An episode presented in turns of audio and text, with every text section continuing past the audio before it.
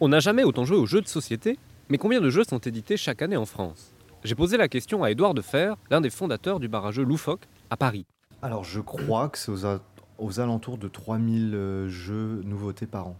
Je pense que ça fait un petit peu trop de jeux. Et c'est vrai qu'on n'a jamais vu autant de sorties de jeux euh, que ces dernières années, mais finalement, c'est quoi un jeu moderne par rapport au jeu classique Je pense que le jeu moderne, il dépoussière l'idée classique qu'un jeu, c'est jeter des dés et euh, jouer simplement des cartes.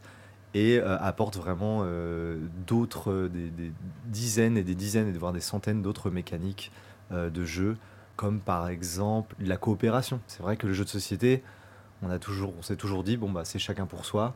Bah en fait non, pourquoi ça pourrait pas être on est tous ensemble contre le jeu? Et bah maintenant ça existe. Le jeu originel où on est en un contre un binaire et où on s'affronte, il- bah c'est plus toujours le, c'est plus forcément le cas aujourd'hui. Il y a, il y a plein d'autres possibilités. La coopération comme nouveau principe de jeu, la voilà, la nouveauté.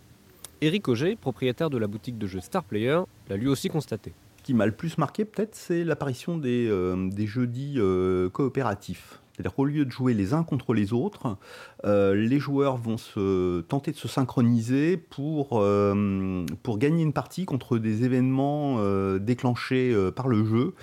Et euh, justement, euh, c'est la, la- la concertation entre les joueurs qui fait qu'on peut gagner ou perdre tous ensemble, en fait.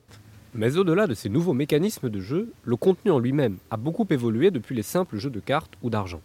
Des thématiques variées, des mécaniques euh, beaucoup plus affinées, des jeux qui simplifient en termes de quantité de règles euh, et d'accessibilité, des produits qui peuvent euh, traiter du développement d'une petite ferme, d'une exploitation agricole par exemple, ou du jardinage, de la zoologie, des jeux sur les papillons, des choses euh, qui ne sont pas du tout guerrières euh, ou pas exclusivement, parce qu'on continue à avoir des, euh, des jeux avec des épées, des chars, des avions, des, des choses historiquement tout à fait classiques.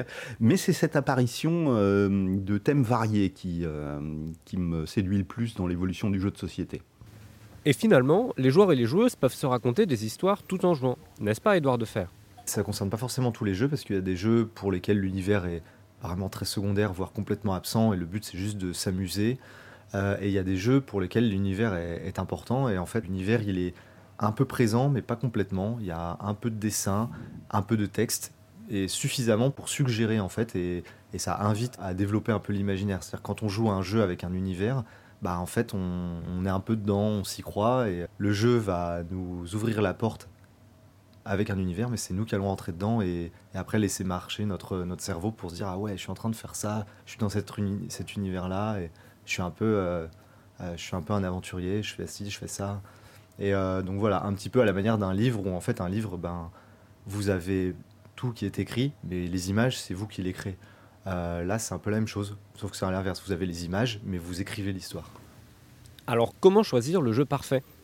Bah, le premier rapport qu'on a à un jeu, euh, on choisit rarement un jeu euh, avec des critères précis. La première accroche, c'est un peu comme avec les gens, elle est visuelle. La boîte doit être belle, euh, la thématique doit, doit résonner en nous, euh, correspondant à des, des attentes du moment.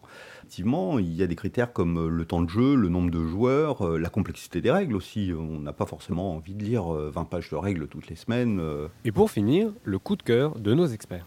il y en a un qui s'appelle Splendor Duel, qui est sorti il n'y a pas très longtemps, euh, qui euh, est la version euh, deux joueurs d'un jeu qui s'appelle Splendor, euh, qui a été revisité par euh, Bruno Catala, comme il l'avait déjà fait sur d'autres jeux comme euh, Seven Wonders par exemple. Et c'est une vraie réussite. Quand on débute, moi je vais quand même dire Codenames, c'est un incontournable. C'est un jeu pour tout le monde.